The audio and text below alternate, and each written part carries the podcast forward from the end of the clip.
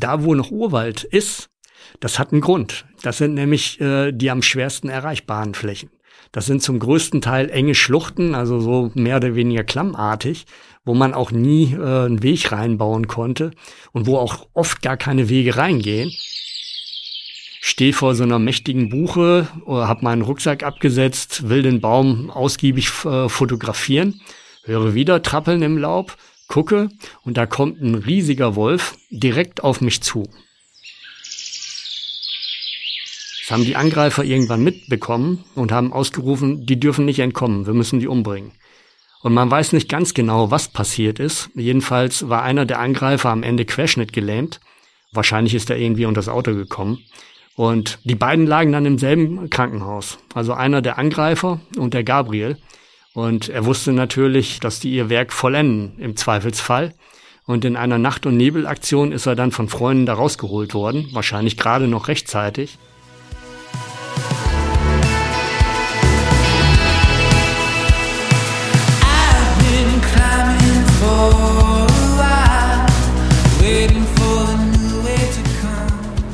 Moin und herzlich willkommen bei Frei Raus, dem Podcast für mehr Freiheit und Abenteuer in unserem Leben. Ich bin Christoph Förster, habe heute für euch einen wirklich spannenden Gast, der uns entführt in die Karpaten, ins bzw. durchs wilde Herz der Karpaten. Ich spreche mit Gerald Klamer. Gerald Klamer ist der Waldwanderer. Als der war er auch schon einmal im Freiraus-Podcast zu Gast. Das ist einige Zeit her. Und damals hat er erzählt von seiner 6000 Kilometer weiten Wanderung durch die deutschen Wälder.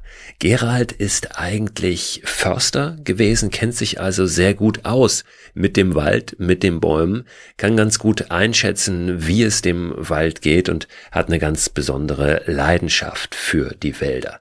Gerald hat sich aber irgendwann entschieden, ich möchte meinen Beruf als Förster aufgeben und ich möchte mich auf eine andere Art und Weise für den Wald einsetzen. Ich möchte nochmal anders drauf gucken auf die Wälder. Ich möchte sie nochmal anders erleben. Und so ist dieses Buch entstanden, Der Waldwanderer, mit dem er hier vor einiger Zeit schon mal zu Gast war.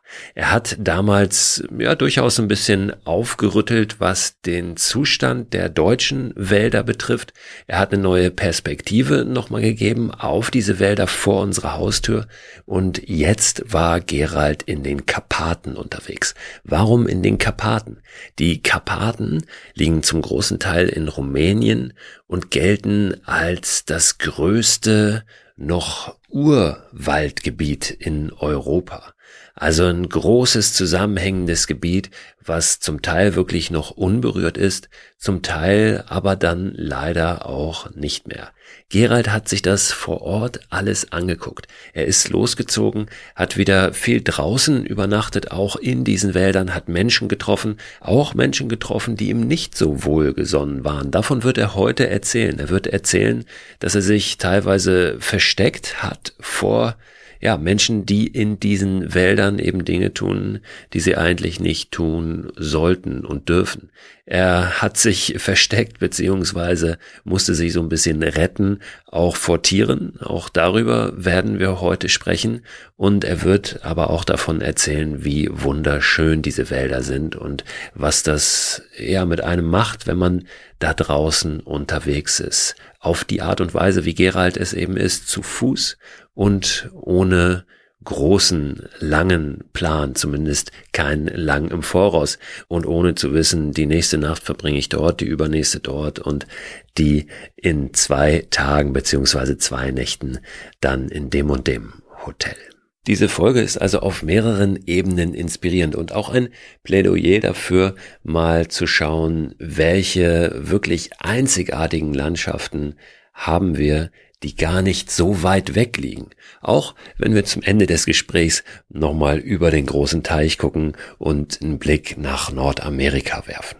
Gerald hat über seine Erfahrungen in den Karpaten ein neues Buch geschrieben, das heißt Durchs wilde Herz der Karpaten, meine Wanderung in den letzten großen Urwäldern Osteuropas und ist ab sofort tatsächlich ab heute im Buchhandel erhältlich. Ein Link zu dem Buch sowie weitere Tipps und Infos findet ihr wie immer in dem Newsletter, der diesen Podcast begleitet und den ihr abonnieren könnt unter christoförster.com slash frei raus. Erscheint immer am Sonntag, da geht er raus an alle AbonnentInnen und da könnt ihr nochmal die Themen aus den Podcast-Folgen so ein bisschen weiter verfolgen und euch weitere Inspirationen holen.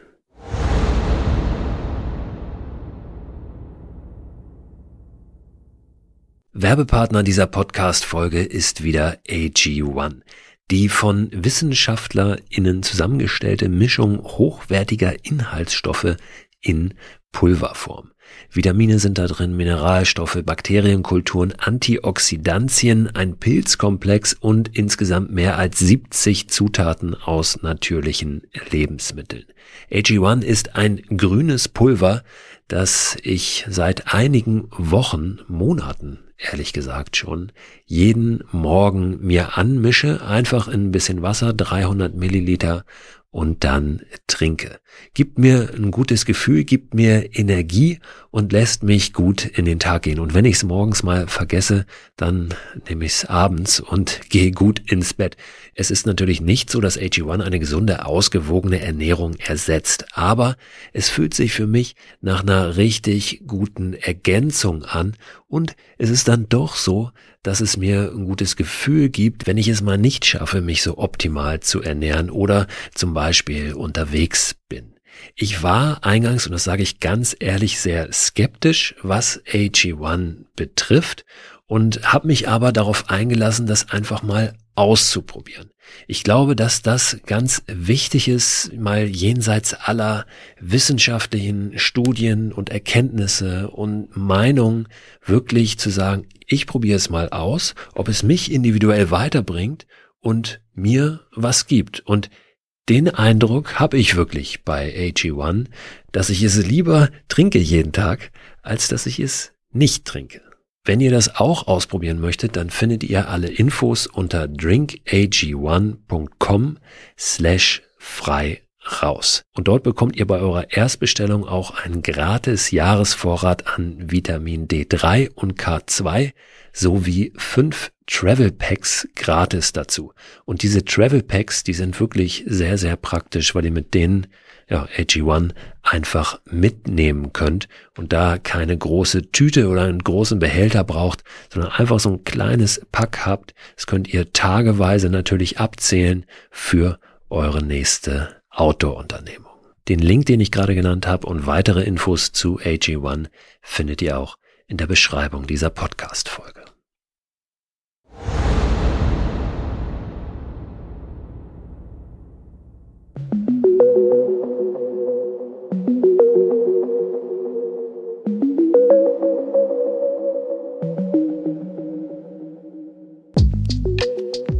Gerald, schön, dass du da bist. Ja, Christo, ich freue mich auch sehr. Es äh, ist natürlich schön, wenn man irgendwo hinkommt, wo man schon gewesen ist. Und äh, ja, das letzte Mal hatte ich ja eine sehr angenehme Atmosphäre hier. Ich glaube, es war auch ein sehr gutes Gespräch. Von daher bin ich schon sehr gespannt, wie es heute so laufen wird. Ja, wir haben über den deutschen Wald gesprochen. Ja, wir, wir haben viel Wald in Deutschland, aber um den ist es nicht immer gut bestellt. Das hast du natürlich auch da schmerzlich gesehen. Ähm, auch wenn du tolle Momente gehabt hast im Wald, darüber haben wir auch gesprochen. Du hast ja viel auch einfach draußen übernachtet dann. Also bist wirklich ja. viel draußen in dem Wald gewesen, richtig eingetaucht. Aber so richtig Urwälder haben wir auf jeden Fall nicht mehr bei uns. Ne? Also unberührte Wälder, die gibt's ja nicht, auch wenn einige wilder sind als andere. Ja, im Nationalpark Bayerischer Wald, der ist 25.000 Hektar groß. Da gibt's auf ungefähr 100 Hektar Fläche, die aber auch parzelliert sind, äh, Urwälder, urwaldartige Bestände, wo man sicher nicht sagen kann, dass da äh, nie in äh, der fernen Vergangenheit mal eine Axt drin gewesen ist. Aber das sind schon äh, Wälder, die doch sehr urwaldartig aussehen, aber nur auf kleinen Flächen. Und das war halt auch ein Grund für mich, äh, in die Karpaten aufzubrechen. Denn äh, dort gibt's halt auf äh, Hunderttausenden von Hektar. Man weiß gar nicht so richtig, wie in welcher Größe, aber jedenfalls auf wirklich nennenswerter Fläche noch echte Urwälder. Und für mich war halt auch interessant zu sehen, diese Wälder ähneln unseren sehr stark. Also es sind im Wesentlichen dieselben Baumarten. Also die, die Buche spielt eine große Rolle, die Weißtanne und auch die Fichte wie bei uns. Und äh, unsere Wälder haben früher gerade im Mittelgebirge gar nicht so viel anders ausgesehen wie die Wälder in den Karpaten. Ja, da kann man natürlich auch Ableitungen äh, treffen, wie eigentlich der Wald bei uns aussieht. Und äh, das hat mich natürlich ganz besonders interessiert. Du bist dann aufgebrochen und hast dir das da vor Ort angesehen, ne? also in den Karpaten. Wenn wir über die Karpaten sprechen, wo befinden die sich überhaupt? Weil das ist ja, man denkt, glaube ich, meist an Rumänien, ne? wenn es um die Karpaten geht, aber das ist nicht das einzige Land, äh, genau, den die genau. Karpaten zu finden. Also die, die Karpaten sind ja das zweitgrößte Gebirge in Europa nach den Alpen und äh, ja, Manche sagen, sie gehen in Tschechien los, äh, aber das sind eher Hügel. Aber so richtig losgehen tut's dann in der Slowakei, in äh, Polen, in der Hohen Tatra und äh, auch im Dreiländereck Ukraine, Slowakei, Polen hat einen kleinen Anteil. Äh, in der Ukraine ist äh, auch ein recht großer Anteil. Und dann ungefähr die Hälfte der Karpaten liegt tatsächlich in Rumänien. Und dort liegen halt auch die größten Urwaldflächen noch.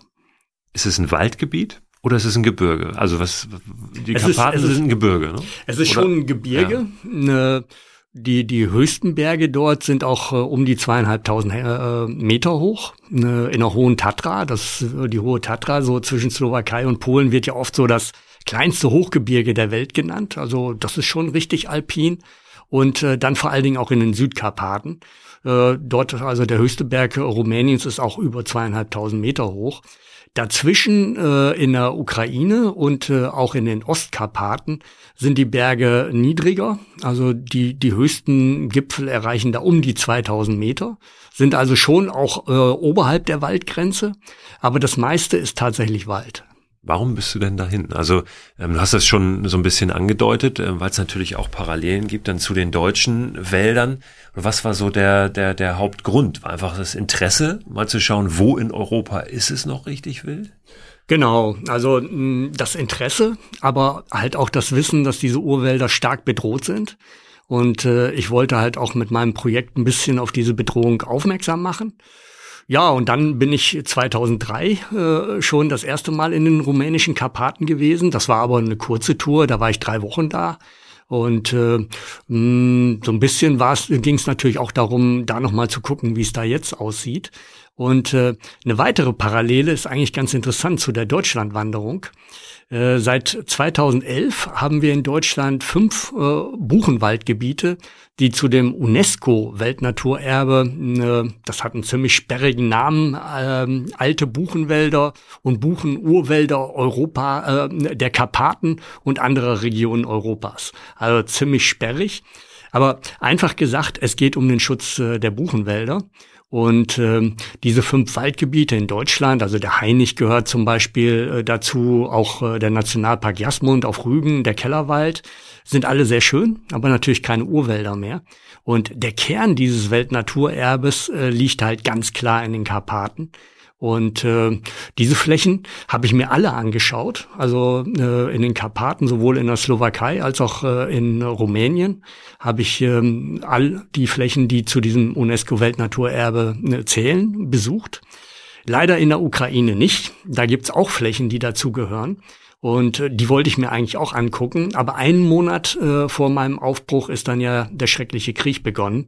Und man hätte sicherlich noch in die Ukraine äh, einreisen können. Dort in der Westukraine ist ja kein Krieg. Aber ne, das wollte ich nicht äh, unter, unter solchen Bedingungen. Deswegen habe ich diesen Teil äh, ausgelassen. Sind da in den Wäldern überhaupt Grenzen erkennbar oder ersichtlich? Also Ländergrenzen? Ja, ja, die sind durchaus ersichtlich. Ja. Ne, da ist äh, in der Regel auch ein Grenzstreifen. Es gibt natürlich auch Steine, es gibt Markierungspfähle. Ich habe auch so ein äh, ganz interessantes äh, Bild im Schneetreiben, wie ich direkt auf der Slowak slowakischen, ukrainischen Grenze stehe, wo dann halt auch Pfähle mit den jeweiligen Landesfarben die Grenze ganz gut markieren. Also das, das gibt's durchaus. Wobei man sagen muss, das Interessante da ist auch, dass es auch grenzüberschreitende Schutzgebiete gibt. Und äh, gerade auch, äh, was die Ukraine angeht, äh, in diesem Dreiländereck äh, Slowakei, Rumänien, äh, Ukraine, gibt es ein Biosphärenreservat, also das ist auch eine internationale Schutzgebietskategorie von 208.000 Hektar Größe. Mal so zum Vergleich, der Nationalpark Bayerischer Wald, 25.000 Hektar, das ist dann mal locker die achtfache Fläche. Äh, natürlich ist der Schutz noch nicht so richtig optimal, aber ich denke, gerade nach dem Krieg, hm, der wird hoffentlich ja irgendwann mal zu Ende sein, wäre das natürlich auch äh, ein sehr schönes grenzübergreifendes Naturschutzprojekt, den nochmal so ein bisschen zu reaktivieren. Jetzt hast du gerade schon von Schneetreiben gesprochen. Wann warst du denn überhaupt da? In welcher Jahreszeit? Ja, ich wollte ganz bewusst den Übergang vom Winter ins Frühjahr und dann in den Sommer mitkriegen. Und äh, ich bin äh, tatsächlich am 26. März aufgebrochen. Da war es bei uns auch schon richtig frühlingshaft. Ich wusste natürlich, dass es in Karpaten nicht unbedingt so ist. Wie viel Schnee dann aber tatsächlich noch da war, das hat mich schon ein bisschen überrascht. Und äh, in der Slowakei, ich bin also äh, von Stuttgart aus mit dem Bus äh, in die Slowakei gefahren. Das geht ganz gut. Man ist da so ungefähr 24 Stunden unterwegs. Ich bin also auch über Nacht gefahren und konnte dann am nächsten Morgen direkt aufbrechen. Ist also durchaus auch mit öffentlichen Nahverkehrsmitteln ganz gut zu erreichen. Und äh, der erste Gebirgsstock, wo ich dann war, heißt Velka Fatra, die große, äh, äh, die große Fatra, also nicht Tatra, sondern Fatra. Und äh, da in der Slowakei sind die einzelnen Gebirgsstöcke so ein bisschen getrennt voneinander. Dazwischen liegen immer wieder Ebenen. Und äh, ja, die Velka Fatra ist riesig groß, 66.000 Hektar, also nochmal wieder Vergleich Nationalpark Bayerischer Wald, 25.000 Hektar. Und da sind die größten Urwaldflächen in der Slowakei noch da. Und naja, ich bin dann so auf ungefähr 500 Meter Meereshöhe angefangen und war dann schon überrascht, dass auch auf dieser niedrigen Höhe schon Schnee war. Und ähm, ja, das geht dann bis, äh, ich glaube, 1800 oder 1900 äh, ist der höchste Berg da. Da ist dann natürlich schon noch richtig geschlossene Schneedecke auch da. Und ja, da war ich nicht ganz so drauf eingestellt. Und äh, zum Teil war der Schnee richtig hart. So Schnee im Frühjahr ist ja oft kompakt und war zum Teil auch noch gefroren. Aber manchmal bin ich richtig tief eingebrochen und das war schon eine mühsame Geschichte und hat dann auch tatsächlich dazu geführt, als ich dann in den nächsten Gebirgsbereich äh, Hohe Tatra gekommen bin, dass ich mir erstmal Schneeschuhe besorgt habe. das war dann halt deutlich einfacher. Das war auch eine Premiere für mich. Also ich habe eigentlich noch nie eine Schneeschuhtour gemacht. Und äh, ja, ich mochte das durchaus und war dann auch überrascht, wie gut man mit Schneeschuhen auch in steilem Gelände unterwegs äh, sein kann. Ne? Und ja, ich lieb ja immer wieder ein bisschen was Neues äh, zu machen und das war dann äh, genau richtig. Wie sah das aus? Hast du einen großen Rucksack dabei gehabt, da alles drin und bist dann einfach losgezogen? Oder genau, also wie, wie grob, hast du dich logistisch da aufgestellt? Grob hatte ich, äh, grob hatte ich meine Route natürlich schon im Voraus äh, wieder geplant. Ein ganz interessantes Planungsinstrument war ein Forschungsprojekt der Universität Prag. Remote heißt das, gibt seit 2010. Die haben äh, Urwaldforschungsflächen in äh, acht unterschiedlichen europäischen Ländern, tausend Flächen. Und die sind eigentlich im Internet ganz gut aufgeführt. Und äh, ja, manche von denen habe ich aufgrund äh, dieser Angaben äh, auch aufgesucht. Man muss dazu sagen, äh, da wo noch Urwald ist, das hat einen Grund in der Regel. Das sind nämlich äh, die am schwersten erreichbaren Flächen. Das sind zum größten Teil enge Schluchten, also so mehr oder weniger klammartig, wo man auch nie äh, einen Weg reinbauen konnte und wo auch oft gar keine Wege reingehen. Und das ist dann auch ziemlich schwer, da reinzukommen. Und äh, ja, gerade in diesem Übergang Winter-Frühjahr, wo halt zum Teil auch noch Schnee ist, da hatte ich ein paar richtig abenteuerliche Geschichten. Ne, ist vielleicht auch nicht die optimale Zeit, sowas zu machen, aber ja, interessant war es dann trotzdem. Hast du auch da dann draußen übernachtet? Ja, ja, immer. Und äh, es war dann auch so, dass ich zum Teil geschlossene Schneedecke hatte und wo dann halt richtig äh, der, äh, die Kälte von unten kommt. Ich hatte wie immer eigentlich auf meinen Touren auch keine aufblasbare Matte dabei. Ich habe halt immer nur so eine einfache äh, Schaumstoff-Isomatte dabei und habe mir dann aber geholfen, indem ich mir eine natürliche Matratze gemacht habe. So aus so Fichtenzweigen, mehrere Lagen übereinander. Das isoliert ganz gut und hilft dann auch gegen die Bodenkälte. Und äh, einmal weiß ich noch, das war halt am Rand der Hohen Tatra, da hatte ich auf meiner Karte, ich hatte halt so eine Karten-App dabei, damit hat das halbwegs gut funktioniert, erzähle ich gleich vielleicht noch was zu. So eine ja, kleine Hütte gesehen. Ich wusste natürlich überhaupt nicht, was das ist, ob die auf ist. Ähm, ja, bin dann da hingekommen. Die war halt am Rand von so einer Freifläche, bin da rein, habe schon gesehen, ja, da sind überall Ritzen drin. Es war sehr windig, äh, schon ein bisschen Schneesturmmäßig, aber innen drin stand ein Sofa mit mehreren Matratzen, also da konnte ich richtig bequem liegen. Naja, in der Nacht hm, hat's dann wahrscheinlich so 12 Grad minus gehabt. Das weiß ich relativ genau, weil ich mich dann später am Morgen mit jemand getroffen hatte, der zum Treffpunkt aber mit dem Auto gekommen war. Da hat das Autothermometer noch minus 9 Grad angezeigt. Und da war ich halt schon ein paar Stunden unterwegs. Also in der Nacht war es sicher noch wesentlich kälter. Und am Tag zuvor war der Schnee aufgeweicht und ich hatte dementsprechend nasse Stiefel. Auf der Tour hatte ich auch Stiefel an, weil, wie gesagt, ich war viel im Schnee unterwegs. Sonst laufe ich ja lieber so in äh, Trailrunning-Schuhen. Habe ich ja auch auf der Deutschland-Tour gemacht und vielen anderen Touren. Naja, und wenn dann nasse Stiefel richtig frieren, dann äh, kommt man da nicht rein. Ich habe tatsächlich an diesem Morgen eine halbe Stunde gebraucht, bis ich in den Stiefeln drin war. Hab da immer wieder ein Stückchen nachgeschoben mit dem Fuß, das Leder so ein bisschen geweitet. Naja, irgendwann war ich drin, aber mühsame Geschichte.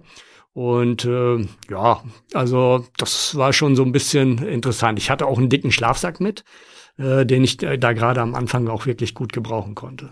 Du hast das Navigieren gerade schon angesprochen. Mhm. Ja, mit einer App hast du denn da Empfang gehabt? Warst du da dann offline unterwegs? ja, also die, die, die, die App, die ich benutze, MapOut heißt die, die funktioniert halt über Satellit. Also da braucht man keinen Funkempfang. Und das hat immer recht gut funktioniert. Allerdings, äh, gerade in äh, Rumänien, in Nordrumänien, waren viele Wege gar nicht eingetragen. Und Wege, die eingetragen waren, haben häufig nicht mehr existiert. Und da war es dann eigentlich mehr so, dass ich äh, eine Richtung hatte, in die ich will und habe dann geguckt, was es gibt. Und äh, ja, das war dann so eine Mischung äh, vom Laufen her aus Wegen, die tatsächlich da waren und zum Teil auch weglos und zum Teil Wege, die ich gefunden habe. Und äh, das war natürlich spannend, weil ich nie wusste, wie ich denn nun vorankomme. Man muss dann natürlich auch äh, einplanen, dass man eventuell nur zehn Kilometer am Tag läuft. Ne, aber spannend natürlich schon. Und äh, ja, es gibt auch Fernwanderwege dort. Äh, durch die rumänischen Karpaten geht zum Beispiel der europäische Fernwanderweg E8. Und dem bin ich zum Teil auch gefolgt. Der war aber auf weite Strecken im Prinzip nicht mehr vorhanden. Äh, so dass das dann schon auch relativ abenteuerlich war. In Rumänien gibt's auch einen neuen, sehr neuen Fernwanderweg, via äh, Transsilvanica nennt sich der. Der geht aber mehr durchs Hügelland, äh, streift die Karpaten nur so randlich. Bin ich äh, am Ende der Tour auch äh, unterwegs gewesen. Und der ist halt super markiert und äh, gibt's auch im Internet zu finden, wo man halt auch wirklich sehr einfach wandern kann und auch äh, in den Dörfern übernachtet. Also da kann man auch ohne Zelt tatsächlich laufen.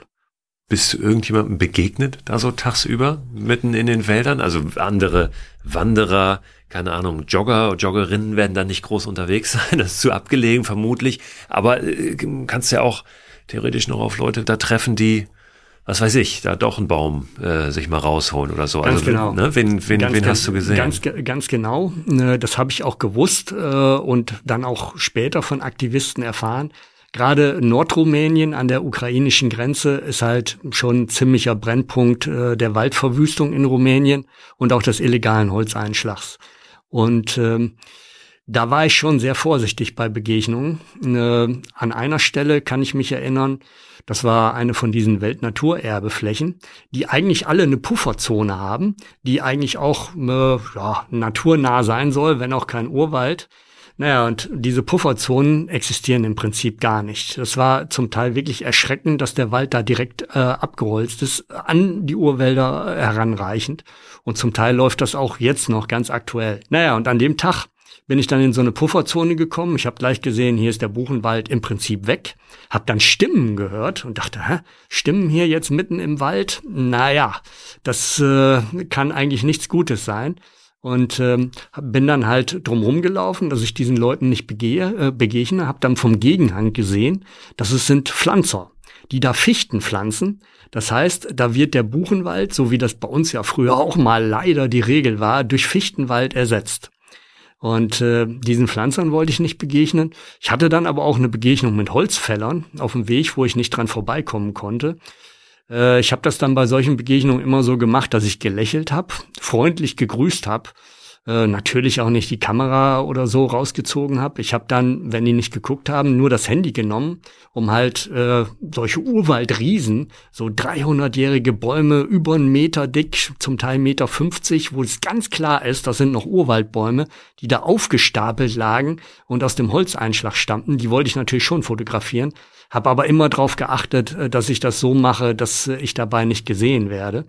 Oder ich bin auch mal ähm, ne, Holztransportern begegnet, wo die Holz aufgeladen haben, wo man natürlich auch nie weiß, äh, ist das jetzt äh, eine offizielle, äh, legale Aktivität oder nicht. Und ich bin dann immer auf die Leute zugegangen und äh, habe die freundlich angesprochen. Hab dabei dann auch äh, gemerkt, also an eine Begegnung mit Lkw-Fahrern kann ich mich erinnern, ja, der sprach ganz gut Englisch und da stellte sich heraus, der hat auch in europäischen Ländern schon gearbeitet, wie viele Rumänen. Und äh, ja, dann war gleich das Eis ein bisschen gebrochen und die haben dann halt mich als harmlos eingeschätzt und dann konnte ich auch weiterlaufen. Aber so ein bisschen muss man da schon aufpassen. Es hat nämlich äh, in der Vergangenheit äh, schon eine ganze Menge ziemlich üble Zusammenstöße gegeben. Eine Geschichte ist zum Beispiel ein relativ junger rumänischer Förster, 37, Familienvater, hat äh, illegale Holzfäller entdeckt. Das weiß man sehr genau, weil er hat seine Frau dann angerufen. Und äh, ja, ein bisschen später hat man ihn dann tot aufgefunden, erschossen, alle Knochen gebrochen im Leib. Man hat dann sogar feststellen können, äh, wer dabei war. Und äh, die Leute haben dann erzählt, ja, sie haben da nur trockenes Holz gesammelt, sie hatten ein Pferdefuhrwerk dabei, der Förster hat sich aus Versehen erschossen und die Erklärung für die ganzen Rippenbrüche, ne, Fußbrüche war, die Pferde sind denen dann durchgegangen und äh, die haben den dann äh, dementsprechend äh, zertreten im Prinzip. Eine völlig unglaubwürdige Geschichte. Aber trotzdem sind sie damit durchgekommen. Es sind auch Kamerateams schon angegriffen worden, alles Equipment zerschlagen, Reifen zerstochen. Und später auf meiner Tour in Rumänien habe ich dann, ich würde mal sagen, den, den wichtigsten rumänischen Aktivisten auch getroffen, der mir äh, persönliche Geschichten erzählt hat, die er persönlich erlebt hat. Eine Begebenheit war, da ist er mh, hm, zu einer Initiative gefahren, äh, wo Wald mh, hm, gerodet wurde für so einen kleinen Staudamm. Alles illegal. Und er war mit denen dann unterwegs, die waren zu dritt im Auto, er ist ausgestiegen, wollte irgendwas fotografieren, ich weiß gar nicht was, ein, ein Holzstapel oder so.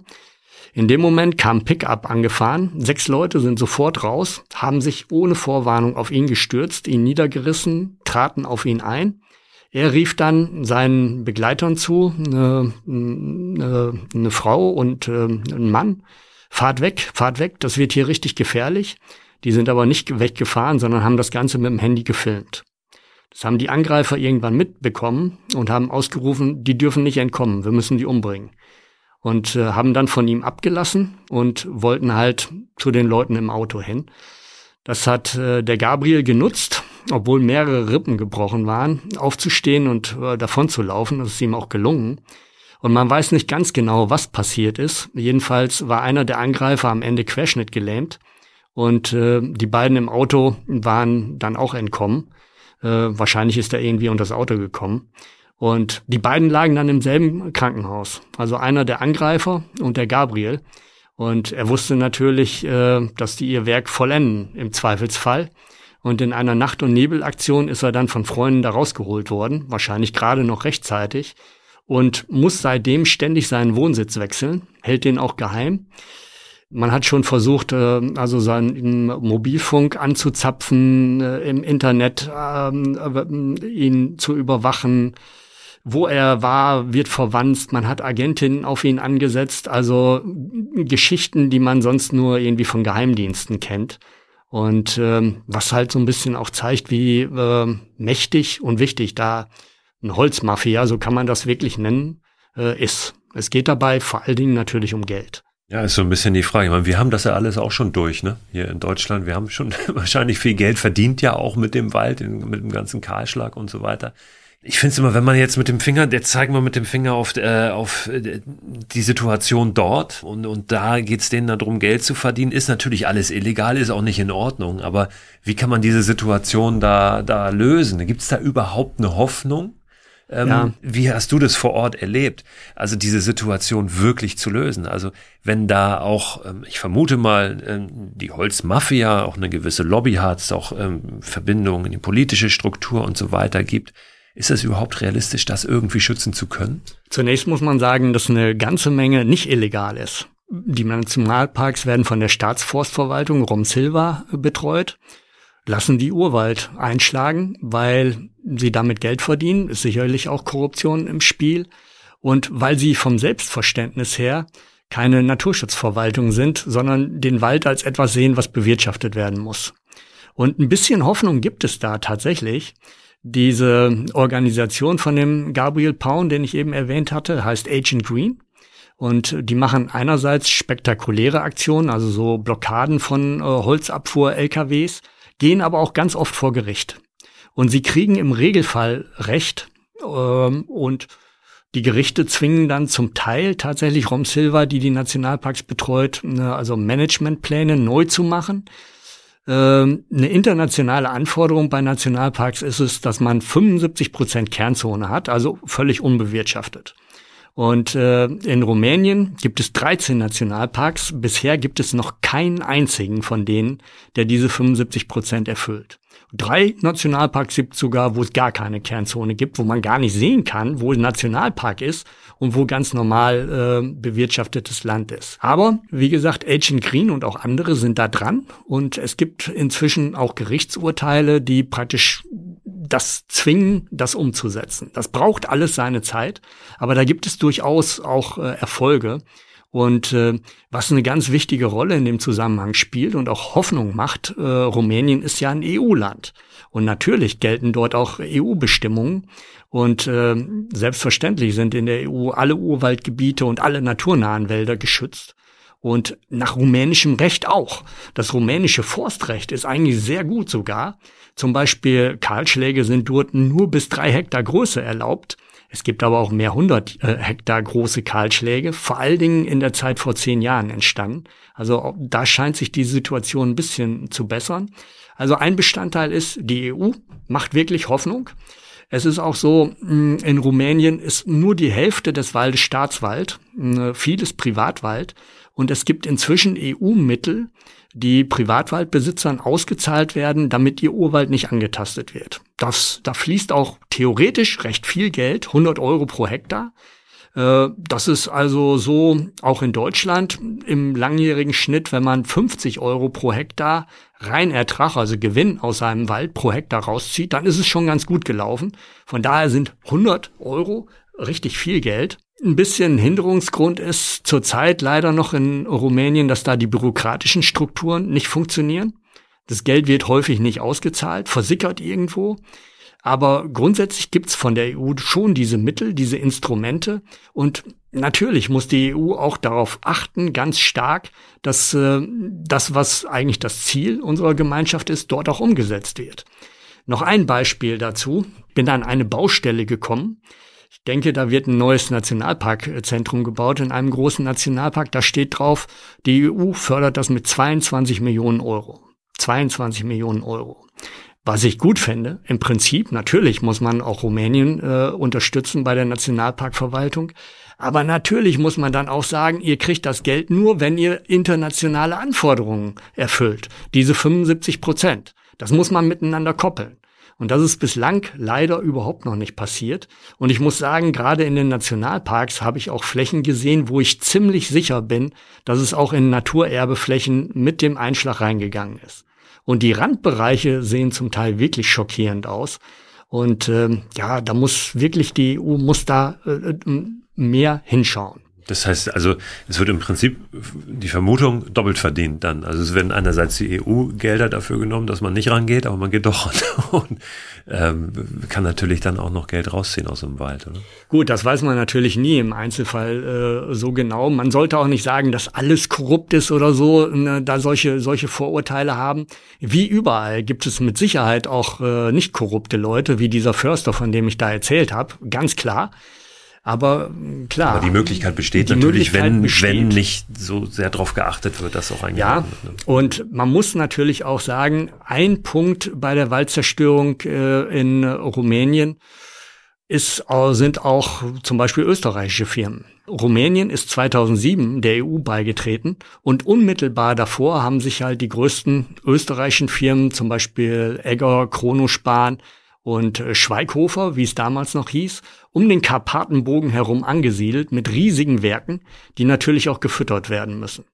Und das ist praktisch zur selben Zeit passiert, wo der Wald, ich sagte ja schon, ein großer Teil des rumänischen Waldes ist Privatwald, den ehemaligen Eigentümern zurückgegeben worden ist. Während des Kommunismus war das ja alles staatlich, so ähnlich wie in der DDR, bei uns ja auch. Und ähm, viele, die ihren Wald dann zurückgekriegt haben, haben den gleich versilbert, sprich im großen Stil kahlgeschlagen lassen. Und das war natürlich möglich, weil durch diese neuen Holzwerke eine riesen Nachfrage entstanden war. Die sind natürlich alle zertifiziert, ganz klar. Wobei man da auch sagen muss, das kann immer umgangen werden. Und ähm, diese Firma Schweighofer, die ich schon genannt hatte, die äh, hat 2017 ihr FSC-Zertifikat verloren. Weil das war so offensichtlich, äh, was da läuft und hat sich daraufhin auch äh, umbenannt, hat jetzt einen anderen Firmennamen aufgrund dieses Skandals. Da ist natürlich ein öffentlicher Druck auch sehr wichtig. Was ich gehört habe, ist es äh, inzwischen auch so, dass diese internationalen Firmen, und das sind halt schon, es gibt keine große rumänische Holzfirma, gibt es nicht, also was Produktion angeht, die achten inzwischen schon äh, nach Möglichkeit darauf, dass sie kein illegales Holz beziehen. Das kann natürlich alles immer umgangen werden. Eine häufige Praxis ist, dass man das Holz aus dem Wald nicht direkt in die Werke schafft, sondern erst auf Riesenplätze und da wird das halt umetikettiert, etikettiert und hinterher weiß niemand mehr, wo das Holz nun wirklich herkommt. Das ist halt natürlich auch sehr schwer, sowas äh, dann tatsächlich zu kontrollieren.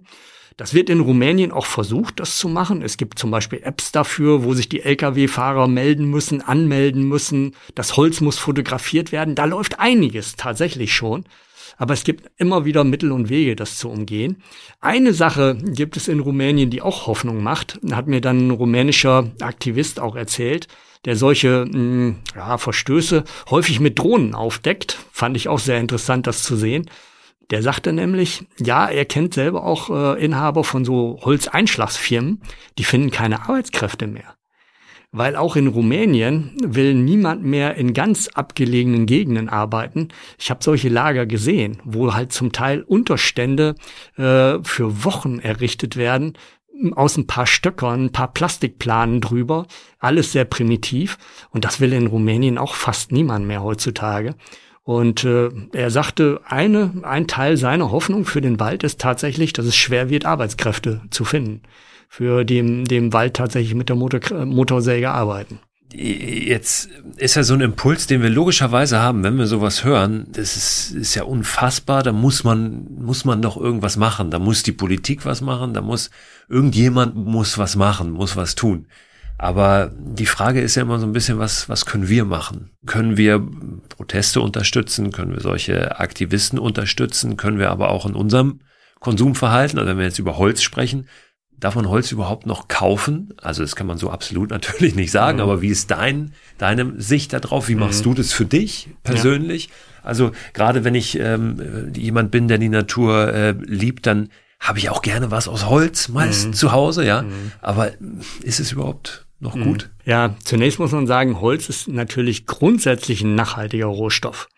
Wächst ja nach und damit eigentlich nachhaltig.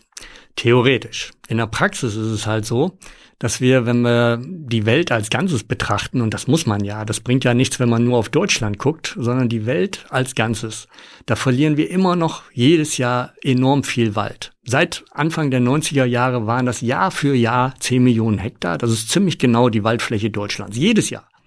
Das heißt, man kann global gesehen überhaupt nicht von einer nachhaltigen Nutzung sprechen. Und äh, wenn es dann solche Bestrebungen gibt, sogar Holzverwendung äh, zu erweitern, ist das natürlich für den Waldschutz kontraproduktiv und auch für den Klimaschutz. Denn gerade was Urwälder angeht, sind die riesige Kohlenstoffspeicher. Mehr als doppelt so viel äh, Kohlenstoff wird in Urwäldern gespeichert, auch in europäischen Urwäldern, die ich noch gesehen habe, als in unseren Wirtschaftswäldern. Mehr als doppelt so viel, das kann halt auch durchaus die dreifache Menge sein. Und deswegen ist es natürlich für den Klimaschutz total kontraproduktiv, solche Flächen auch zu nutzen. Das Zweite ist, was ziemlich wichtig dabei ist, ist, dass äh, die Holzverwendung zur Verbrennung absolut zunimmt. Das ist zum Teil auch ein lokales Problem. In Rumänien heizen vier Millionen äh, Haushalte nur mit Holz. Aber auch international der äh, Export von Pellets, auch nach Deutschland, nimmt immer mehr zu. Und solche Geschichten, dass Kohlekraftwerke auf reine Holznutzung umgestellt werden, gibt es inzwischen auch. Zum Beispiel in England schon seit längerem. Und wer schon mal in England war, weiß, dass es da sozusagen gar keinen Wald gibt, ganz wenig Wald. Und der größte Teil von diesem Holz, der dort verbrannt wird, kommt aus Urwäldern in Kanada in dem Fall.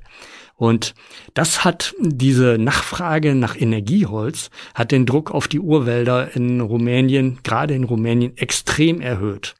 Bis vor kurzem war es so, dass Buchenholz relativ wenig gesucht wurde. Das war eigentlich Bauholz, Fichtenholz oder so, hatte einen viel größeren Stellenwert. Und das hat tatsächlich dazu geführt, dass gerade in den Südkarpaten die Buchenwälder mehr oder weniger unangetastet äh, geblieben sind bis zum heutigen Tag. Das ändert sich aber jetzt ganz, ganz stark, vor allen Dingen, weil die Preise durch diese starke Nachfrage so stark gestiegen sind. Um auf deine Frage nochmal zurückzukommen, gerade so Pelletheizungen, die ja auch noch gefördert werden, sind halt, was Waldschutz angeht und auch Klimaschutz, tatsächlich nicht das Gelbe vom Ei. Und ähm, man sollte sowas also nicht unbedingt äh, bei sich selber einbauen. Natürlich ist ein Feuer was Schönes und ich würde auch nie so weit gehen zu sagen, ja, du kannst äh, nicht mehr deinen Kamin anstecken. Das sind ja nur kleine Mengen. Aber Holzverbrennung im großen Stil, gerade industriell, ist ein absolutes Unding und äh, da müsste auch von Seiten der EU viel stärker gesagt werden. In der jetzigen Situation ist halt Holzverwendung äh, zur Verbrennung nicht klimafreundlich. Und selbst in Deutschland muss man sagen, über 50 Prozent des Holzes jedes Jahr, was verwendet wird, wird mehr oder weniger sofort verbrannt. Zum Teil, weil es halt Papiererzeugnisse sind. Deutschland ist pro Kopf Weltmeister beim Papierverbrauch. Zum Teil halt auch, weil es halt kurzfristige Erzeugnisse sind, einmal Paletten, Verpackungsmaterialien, was ja auch immer mehr zunimmt. Und du hattest ja nach dem persönlichen Konsum gefragt. Klar, man sollte natürlich nicht jede Seite ausdrucken, auch in Firmen nicht. Man kann ja alles heute eigentlich digital speichern und muss das gar nicht mehr. Und solche Sachen wie Recyclingpapier, die ja auch schon mal eine große Bedeutung hatten bei uns, die werden ja heute fast gar nicht mehr eingesetzt an vielen Stellen. Das ist tatsächlich zurückgegangen. Und äh, das muss wieder mehr werden. Die, ist auf die jeden Terrasse, Fall, der Tisch, der Schrank. Ist auf jeden Fall ein zweischneidiges Schwert. Generell ist, ist es so, wenn Holz langfristig verbaut wird, ist es besser zu sehen. Also als Bauholz, wo es dann auch für Jahrzehnte verbaut ist, ne, ist das eine ganz andere Geschichte, als wenn man äh, kurzfristige Holzprodukte nutzt. Und ja, auch solche Geschichten, die ja auch äh, mehr oder weniger Mode äh, geworden sind, dass man alle zwei Jahre seine Möbel äh, auswechselt und erneuert wenn ich mal Radio höre, bin ich wirklich erstaunt, äh, wie viel Werbung von äh, Möbelhäusern gemacht wird. Und das sind natürlich alles Sachen, die sich mit einer wirklichen äh, Nachhaltigkeit schlecht vertragen.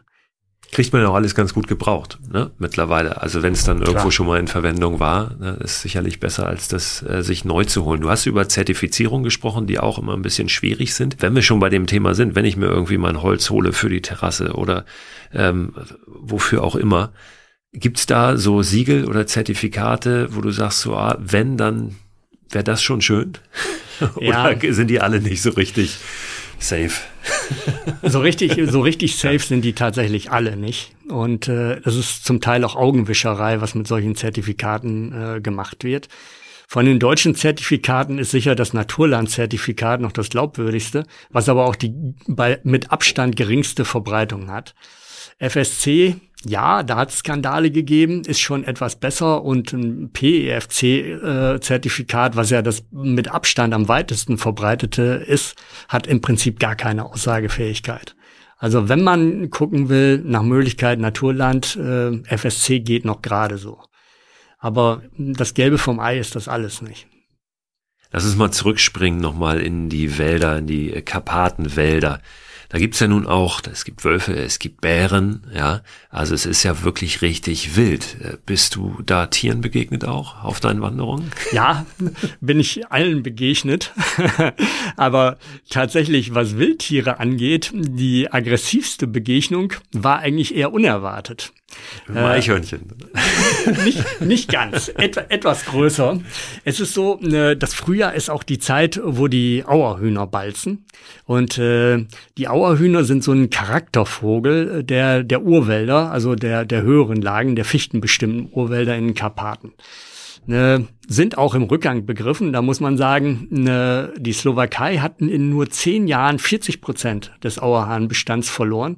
Hauptsächlich da durch, dass ähm, Flächen für ne, sind kahlgeschlagen worden, die vorher so ähnlich wie bei uns äh, von Borkenkäfern zum Absterben gebracht worden waren.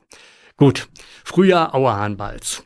Ich bin unterwegs, will natürlich unbedingt einen sehen, höre dann so merkwürdige Geräusche und denke mir, hm, das könnte ein Auerhahn sein. Und äh, ich habe bei meinen Touren auch immer eine gute Kamera mit, ein Teleobjektiv mit. Ich habe dann gleich das Teleobjektiv draufgeschraubt und bin dann so ein bisschen vorwärts geschlichen, so ein bisschen geduckt. Und dann habe ich den Auerhahn auch gesehen erstmal so im Unterholz. Ich habe mich schon gefreut, dass ich wenigstens ein schlechtes Bild machen könnte, konnte. Und ich dachte erst noch, ja, ich muss ganz vorsichtig sein, sonst ist er weg. Das sind eigentlich scheue Vögel, auf jeden Fall. Ja, aber nicht in der Balz. Dieser Auerhahn hat mich dann bemerkt und kam direkt auf mich zu. Der kam bis auf einen Meter ran, hat mich angeguckt, hat dann seine Balzgeräusche auch vor, von sich gegeben. Ich wusste gar nicht so recht, als was ordnet er mich jetzt ein. Als Konkurrent oder als Auerhenne oder sonst was. Jedenfalls, der wollte mich auf seinem Weg nicht vorbeilassen der stand vor mir und immer wenn ich so äh, angesetzt habe, dazu an ihm vorbeizugehen, ist er einen Schritt zur Seite gegangen. Der wollte mich nicht vorbeilassen. Na gut, irgendwann bin ich doch vorbeigekommen und dann ist er hinter mir hergegangen und hat äh, seinen Balztanz praktisch aufgeführt und äh, ja, sich vor mir hingestellt und ich konnte dann richtig live sehen, wie so ein Auerhahn balzt. Da dachte ich mir, na, das ist doch wirklich vergebene Liebesmühe, Kamerad. Bewahr doch deine Energie äh, besser für die nächste Auerhenne auf. Ja, äh, das war schon eine ganz interessante Begegnung. Aber äh, auf äh, Wölfe und Bären zurückzukommen, habe ich auch gesehen. Und äh, eine Wolfsbegegnung in der Slowakei in einem Urwald war sehr interessant. Am Tag zuvor hat es viel geregnet. Ich hatte früh schon mein Lager aufgeschlagen und war dann am Morgen praktisch in der Dämmerung unterwegs. In der Nacht hatte das Wetter umgeschlagen. Es hatte gefroren. Das Laub war noch gefroren, wo man dann natürlich alles ganz gut hören kann. Naja, ich hörte dann so ein Trappeln und sah dann ganz kurz einen Wolf auftauchen, war dann aber sofort wieder weg. Aber ich konnte eindeutig sehen, es ist ein Wolf. Ein bisschen später, ich bin in diesem tollen Urwald Haveschowa, stehe vor so einer mächtigen Buche, äh, habe meinen Rucksack abgesetzt, will den Baum ausgiebig äh, fotografieren, höre wieder Trappeln im Laub, gucke und da kommt ein riesiger Wolf direkt auf mich zu. Der war so braun und äh, ich muss sagen, ich habe schon öfter Wölfe in freier Wildbahn gesehen, auch in anderen Ländern. Aber das war der größte, mit Abstand der größte, den ich je gesehen habe. Der zog direkt auf mich zu und hat mich dann so in 40 Meter Entfernung vielleicht bemerkt. Der Wald war sehr licht, man konnte das eigentlich so ganz gut sehen. Und dann hat er natürlich kehrt gemacht und war weg. Und äh, ja, ich hatte überhaupt keine Angst. Ich weiß, Wölfe greifen Menschen nicht an. Solche Begebenheiten gibt's eigentlich nicht. Aber es war ein extrem eindrucksvolles Erlebnis. Ich habe mich dann gefragt, ja, was war das? Diese zwei Wolfsbegegnungen miteinander. Ja, so ein bisschen hatte ich mir das äh, dann erklärt. Das war wahrscheinlich eine Wölfin, die halt ihre Jungen irgendwo hatte. Das ist Frühling, Vorfrühling ist natürlich die Zeit, wo da auch die Wolfsjungen zur Welt kommen.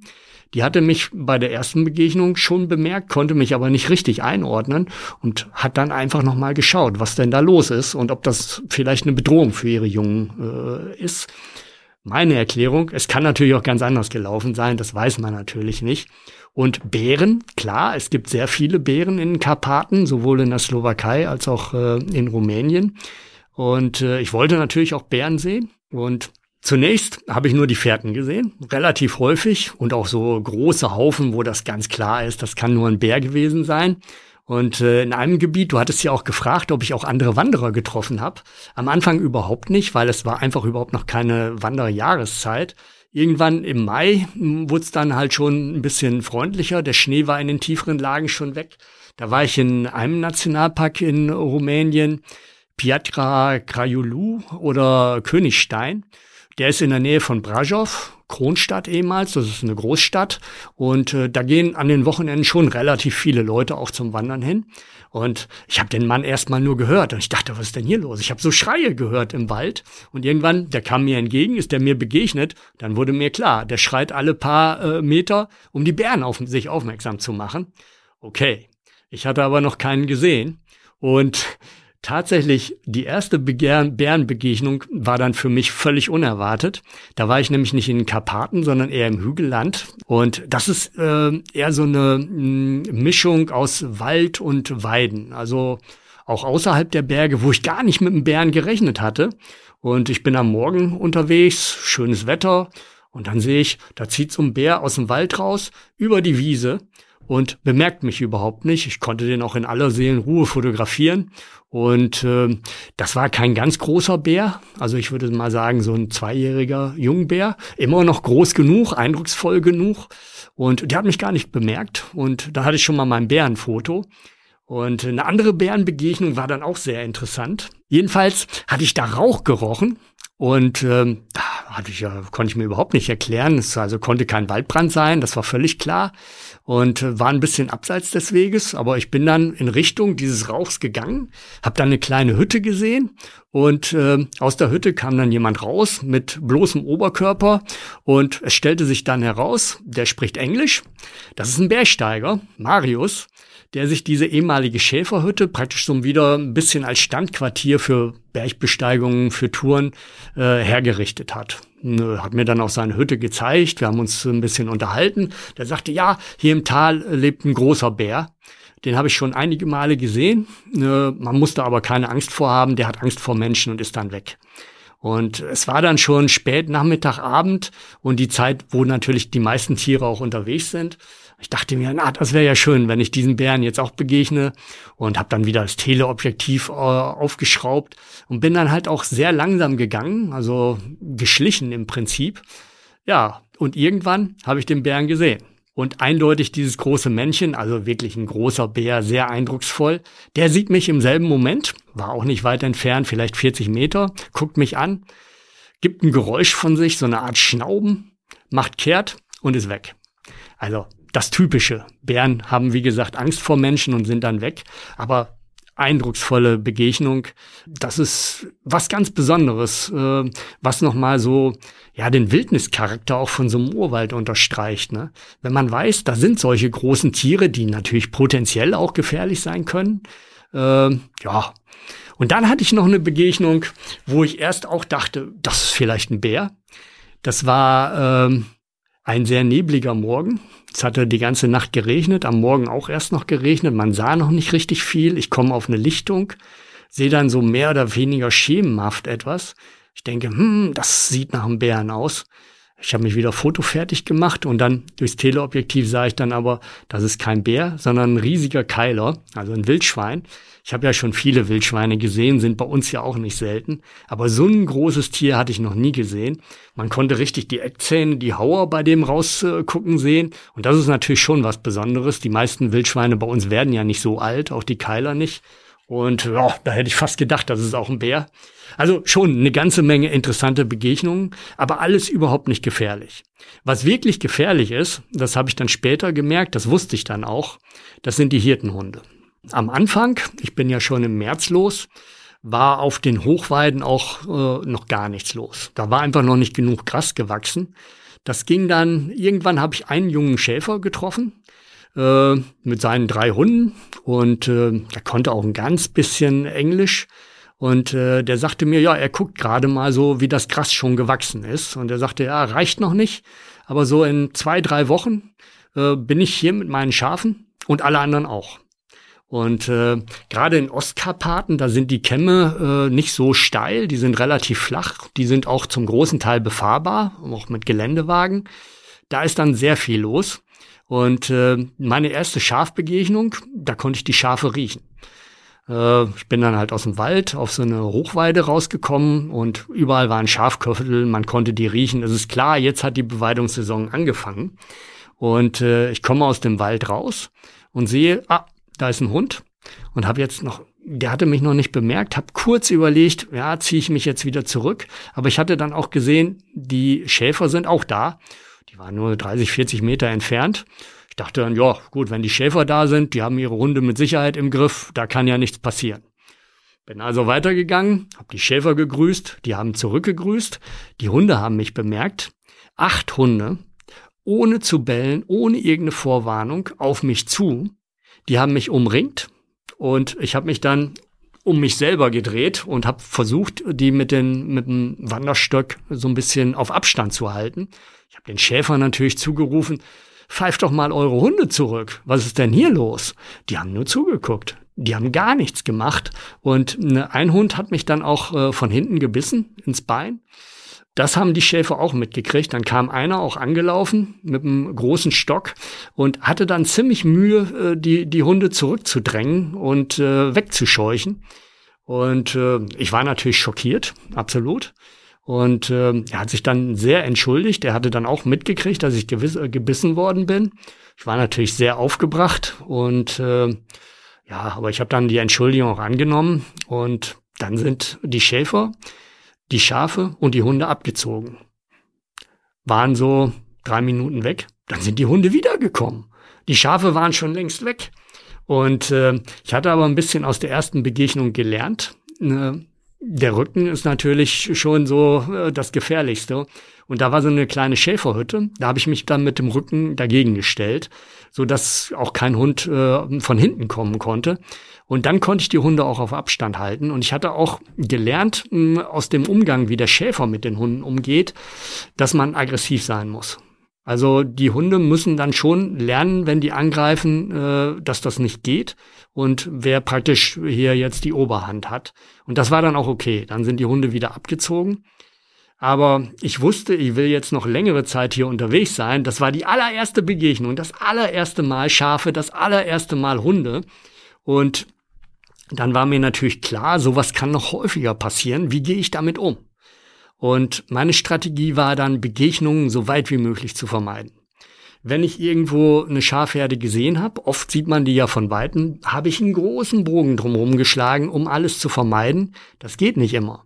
Eines Morgens, es war mal wieder sehr neblig, man konnte nichts sehen, bin ich bis in unmittelbare Nähe von Schäferhütten und auch von einer, einer Einzäunung rangekommen. Es war noch sehr früh am Morgen, die Schafe waren noch nicht draußen, die waren also in der Einzäunung an der Hütte.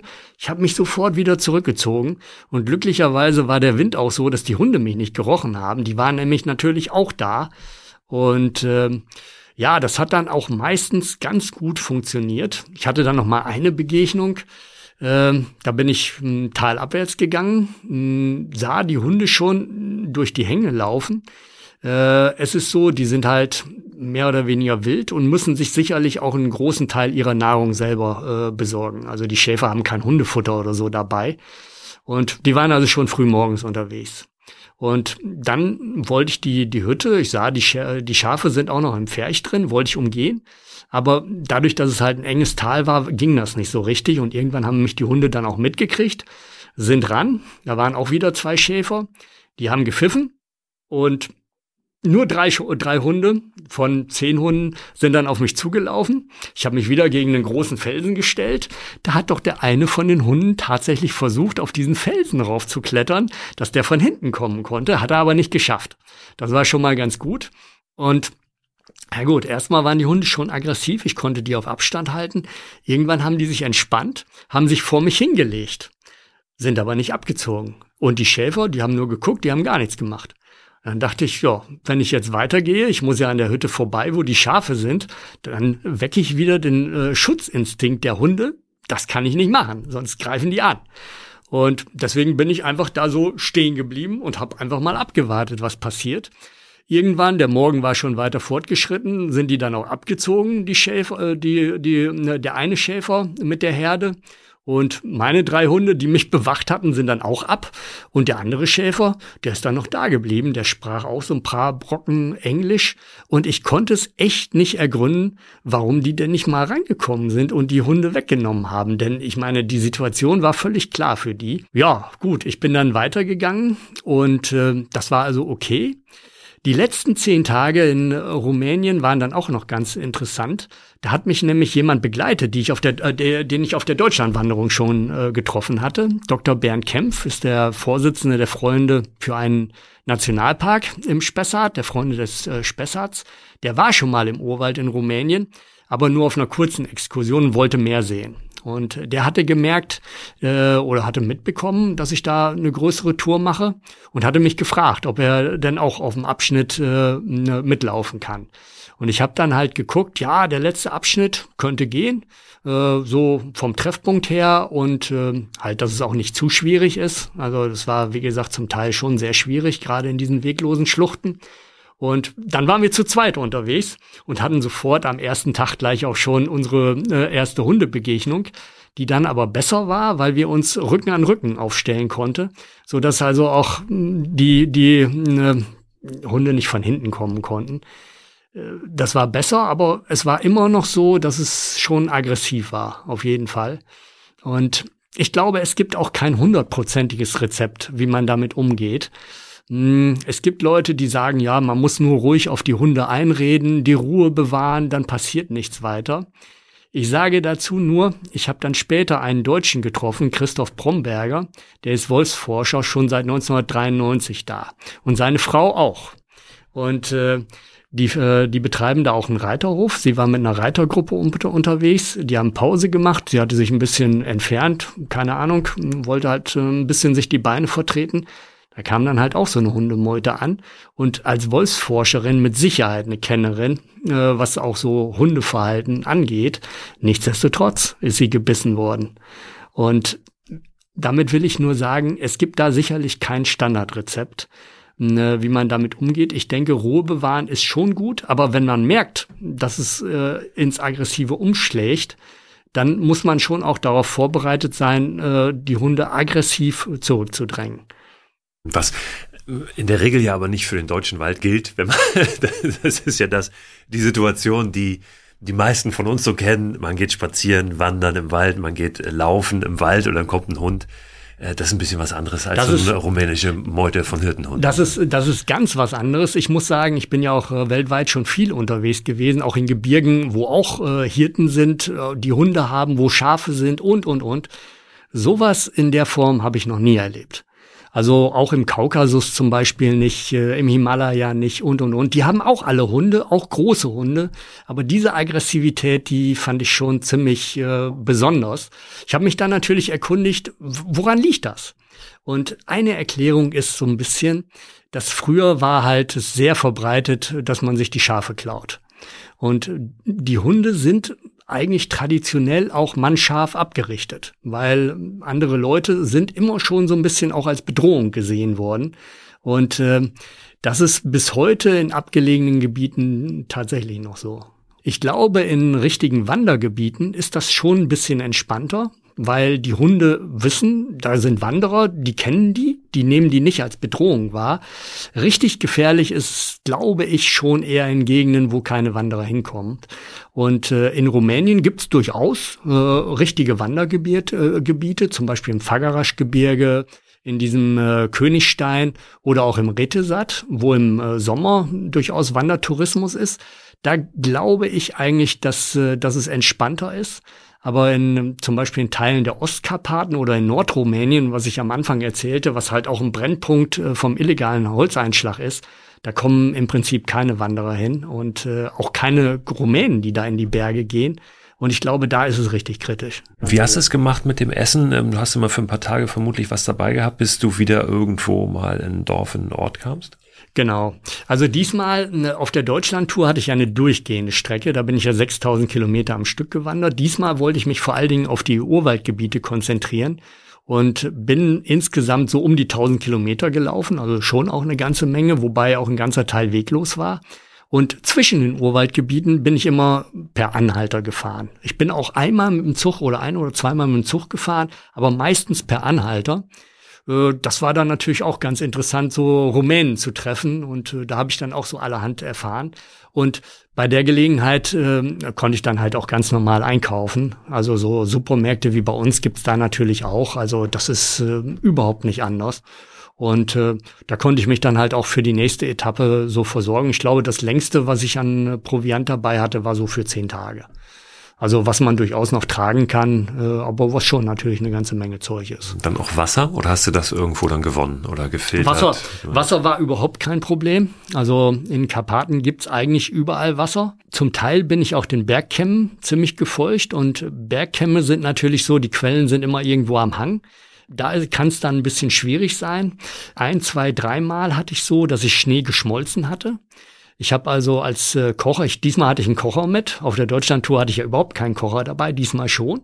So ein Hobo-Kocher, der ja so mit ganz kleinen Stöckchen funktioniert und so einen Kamineffekt hat, sehr heiß äh, äh, dann auch brennt. Und mit dem habe ich dann Schmelzwasser praktisch ähm, äh, zum, zum Trinken dann auch äh, aufbereitet. Wasserfilter oder Tabletten oder so hatte ich überhaupt nicht dabei. Und äh, ich muss auch sagen, die Beweidungssaison ist dann ja irgendwann erst losgegangen im Juni, äh, so dass den äh, längsten Teil der Wanderung eigentlich auch kein Vieh unterwegs war. Und da, wo viel Vieh ist, ist das äh, sicherlich keine schlechte Idee. Im Wald selber sicher nicht. Da ist es nicht nötig. Und wie gesagt, ich habe es gar nicht gemacht, aber das lag auch ein bisschen an der Saison. Nachdem du in den Karpaten warst, unter anderem, hast du mir vorher kurz erzählt, da will ich noch kurz mit dir drüber sprechen ähm, warst du in den USA, in den Vereinigten Staaten und bist da nicht durch die Wälder gezogen, sondern durch, durch die Wüsten. Ne? Genau. Ja, ich bin nicht nur an Wüsten interessiert, sondern eigentlich an allen Lebensräumen auf der Welt, egal ob Hochgebirge, eine Savanne, Wüste, überall. Und äh, dieses Jahr hatten wir uns, oder ja, dieses Jahr hatten wir uns dann rausgesucht, weil es in äh, im Südwesten Amerikas viel geregnet hatte. Und äh, wir hatten uns davon eine grünende, blühende Wüste versprochen. Und äh, das war dann auch tatsächlich so. Und äh, die Route, die wir gelaufen sind, also wir, ist äh, meine Freundin und ich. Meine Freundin ist ja auch eine große Wanderin, äh, was sehr schön ist, dass wir solche Sachen auch zusammen machen können. Und äh, wir sind dann praktisch äh, von der US-Mexiko-Grenze nach Norden gelaufen. Da fängt ja auch so ein bekannter Weg an wie der Pacific Crest Trail. Der geht ja auch am Anfang durch die Wüste, aber geht dann ja ziemlich schnell in die Berge rein, in der Sierra Nevada und so weiter und so fort. Die Route, der wir gefolgt sind, läuft parallel, aber nicht in den Bergen, sondern äh, in der Wüste. Und äh, wir sind dann durch ganz Kalifornien gelaufen, durch ganz Oregon, äh, durch ganz Nevada bis nach äh, Oregon rein. Und äh, naja, man darf sich aber da die Wüste auch nicht so vorstellen, so als flache Ödnis, äh, wo man halt äh, den äh, Besucher schon am Tag vorher sehen kann. Sondern da ist eigentlich sehr typisch, äh, dass äh, flache Ebenen mit Gebirgsstöcken abwechseln. Man läuft, äh, also wir hatten sehr viele Höhenmeter, was man so gar nicht glauben würde. Und ähm, das äh, ist eigentlich ständig sehr, sehr abwechslungsreich. Und was wir gedacht hatten, dass, äh, dass es grünt und blüht, das war auch so. Nicht überall. Also der Regen ist halt sehr unterschiedlich gefallen. An manchen Stellen viel, an manchen Stellen weniger. Aber ja, wir haben dann auch blühende Kakteen ganz toll gesehen und manchmal richtige Blütenteppiche. Und äh, an manchen Stellen konnte man denken, ja, man ist auf so einer grünen Weide, obwohl man mitten in der Wüste ist. Das gibt es sicherlich nur alle 10 bis 20 Jahre und wird wahrscheinlich in Zukunft auch immer seltener werden, denn äh, dort wird es auch immer trockener. Und so ein feuchtes Jahr ist auch Klima, dem Klimawandel geschuldet, wird immer seltener. Das ist überhaupt keine Frage. Aber wir haben das erlebt und das war natürlich sehr schön. Auch die Geschichte dieser Route, die wir da gelaufen sind, finde ich auch sehr interessant. Und äh, zwar ist dieser Desert Trail, so heißt das, schon in Anfang der 90er Jahre entwickelt worden. Damals gab es ja noch kein GPS, äh, keine Karten-Apps und so weiter und so fort, sondern das ist alles anhand von Papierkarten geplant worden von einer Gruppe, die sich Desert Survivors nennt. Die haben dafür auch mehrere Jahre gebraucht. Und äh, ja, irgendwann hatten sie ihre Strecke fertig, die aber eigentlich nicht als Weitwanderweg gedacht war, sondern mehr so als Wochenendwanderung, die man so an verlängerten Wochenenden äh, hintereinander praktisch absolvieren kann. Und äh, die wollten, dass dieser Weg dann auch ein National Scenic Trail wird. Das gibt's ja in den USA, dass besondere Wanderwege dieses Prädikat kriegen. Das ist aber gescheitert.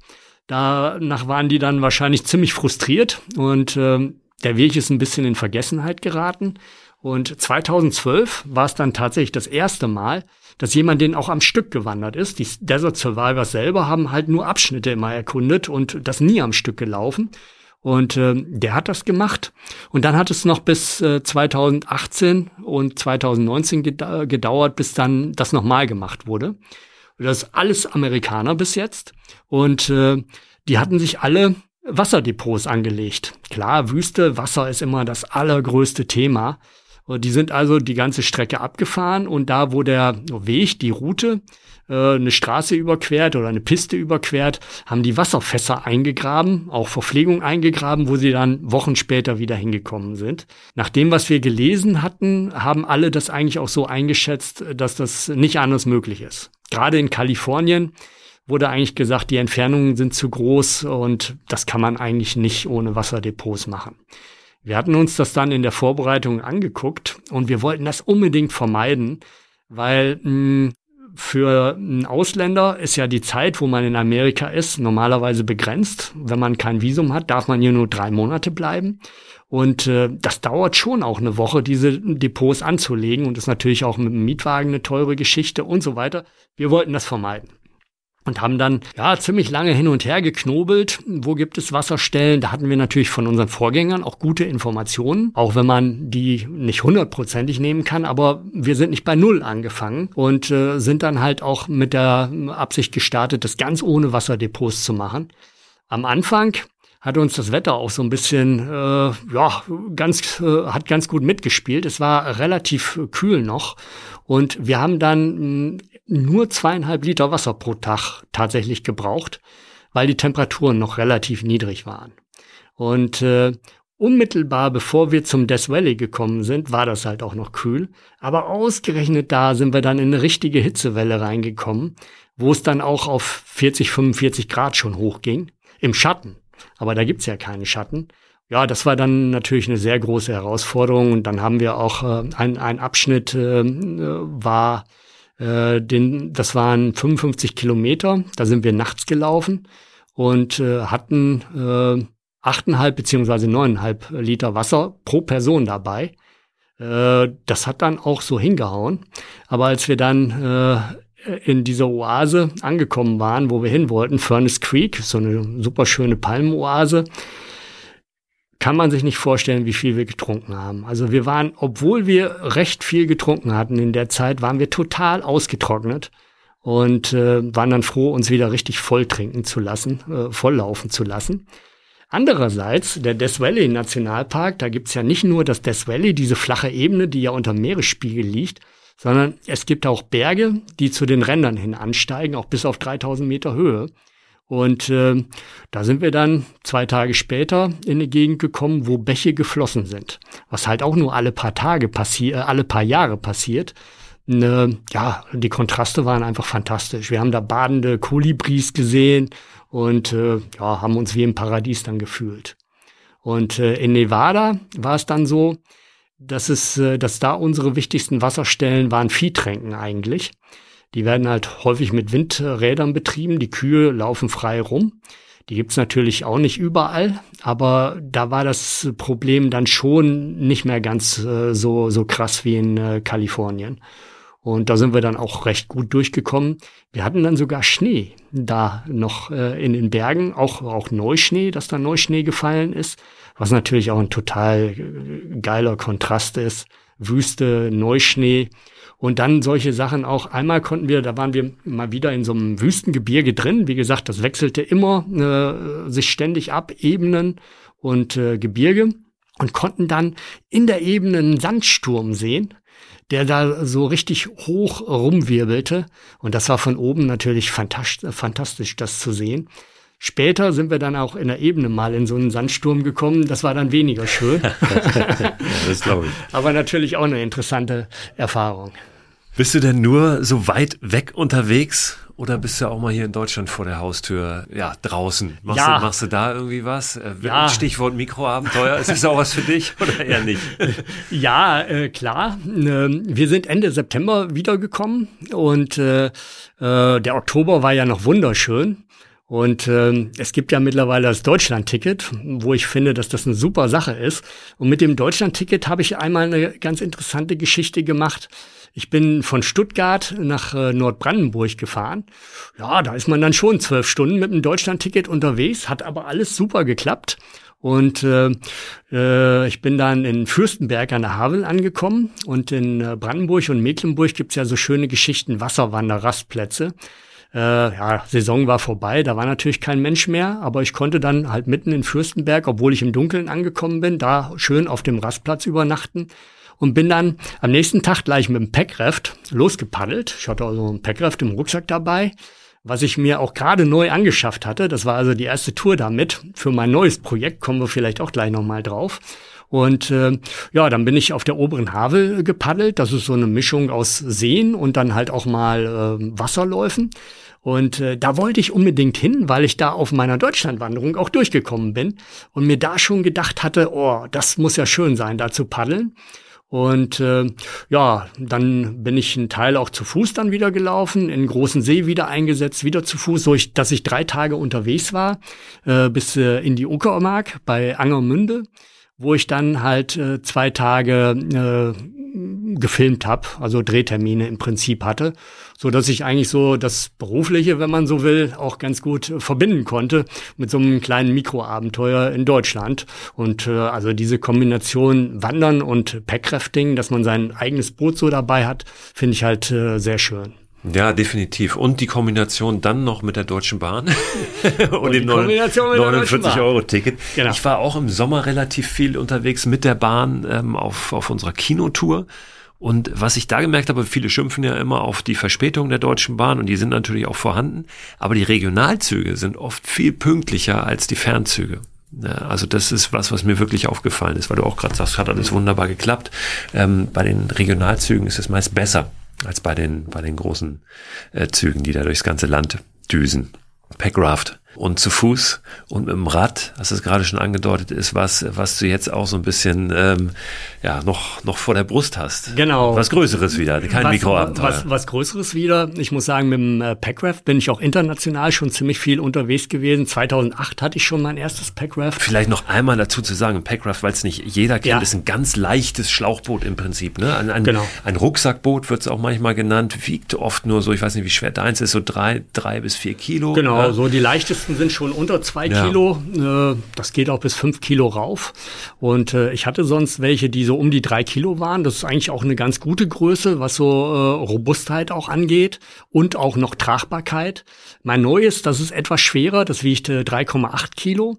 Das habe ich aber bewusst auch etwas größer genommen, weil ich damit dann auch die Kombination mit dem Fahrrad machen kann. Also man kann sich dann so ein Fahrrad vorne draufschnallen. Ne, Gibt es auch einen Begriff für Bike Rafting. Äh, was dann natürlich auch äh, schöne Kombinationen aus äh, Fahrradfahren und äh, Packrafting halt ermöglicht. Ich wollte halt nur sagen, mit dem Packraft bin ich halt schon ziemlich viel unterwegs gewesen. Ich bin damit in Kanada, im Yukon schon gewesen, in Australien, in Patagonien und so weiter. Und ich war auch mit dem Fahrrad schon unterwegs, aber nie auf einer wirklich langen Tour. Und äh, das will ich halt diesmal machen, und zwar in Afrika. Zu Afrika muss ich sagen, dass äh, meine erste richtig lange Reise, neun Monate, die war schon in Afrika. Damals 1990, 91 bin ich halt von Johannesburg nach Algier durch den ganzen Kontinent und äh, will auf der Tour, die ich dann im nächsten Jahr mache, oder in diesem Jahr, wenn man so will, äh, will ich halt auch wieder an manche Orte kommen, äh, auf die ich äh, auf der ersten Reise, äh, auf denen, an denen ich auf der ersten Reise war. Zum Beispiel das Okavango-Delta in Botswana, wo ich damals auch schon mit dem Boot unterwegs äh, gewesen bin. Da bin ich nämlich mit dem Einheimischen drei Wochen mit dem Einbaum unterwegs gewesen. Also wir sind durch die Sümpfe gestarkt. Und äh, das will ich halt diesmal auch mit dem Packraft machen. Aber auch jede Menge neue Sachen. Und das wird auch wieder eine Mischung sein aus persönlichem Abenteuer Und äh, halt Dokumentation sind natürlich auch wieder einige Fragestellungen, denen ich nachgehen will. Und ja, ich freue mich schon sehr darauf. Und es wird eine neue Herausforderung, weil wie gesagt, lange Radtour, Reiserad und so, das ist halt schon so ein bisschen was Neues für mich. Dann wünsche ich dir eine gute Zeit. Danke, danke. dass alles gut geht und dass du schöne Momente hast. Ich glaube, du hast uns ganz, ganz viel Lust gemacht jetzt aufs selber aufbrechen und rausgehen und sich vielleicht auch selber mal da draußen umschauen. Das ist so eine Erfahrung, die ich auch immer wieder mache, wenn ich draußen bin. Du kriegst einfach ein anderes Gespür, auch ein anderes Gefühl dafür, wie geht's der Natur, ne? Wie geht's jetzt nicht nur den Wäldern, ähm, über die du in dem Karpatenbuch ja schreibst, sondern ja generell äh, der Natur da draußen. Also ich, diese diese Verbindung, auch diese persönliche Verbindung zur Natur, je stärker die ist, desto mehr haben wir auch vielleicht den Wunsch, was zu tun dafür, dass es unserem Gegenüber gut geht. Also der Natur, Ganz genau, die meine ich das, damit. Das sehe ich auch so. Klar, aus egoistischen Motiven habe ich einsame Landschaften am allerliebsten. Aber ich weiß natürlich, dass genau das, was du sagst, stimmt. Und deswegen freue ich mich eigentlich auch immer, wenn ich andere Wanderer treffe, weil das fördert einfach die Verbundenheit zur Natur und das brauchen wir. Danke, Gerhard. Vielen Dank. Nicht zu danken. Es war wieder mal sehr schön hier. Auf ein nächstes Mal dann. Wann auch immer. Ne? Kannst du von Afrika erzählen. Ganz genau. Das werde ich dann bestimmt tun.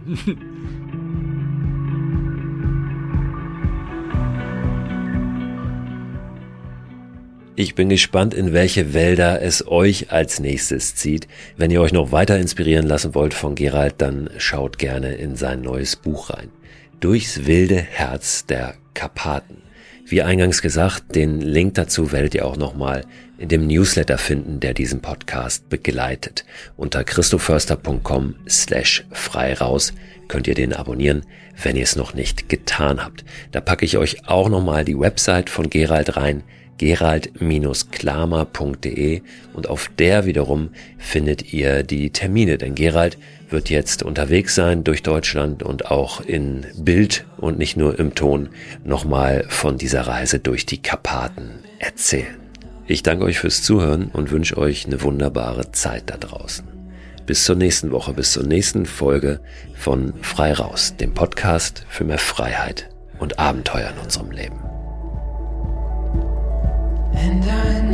Sometimes it'll get real blue. Work with me and we can make it.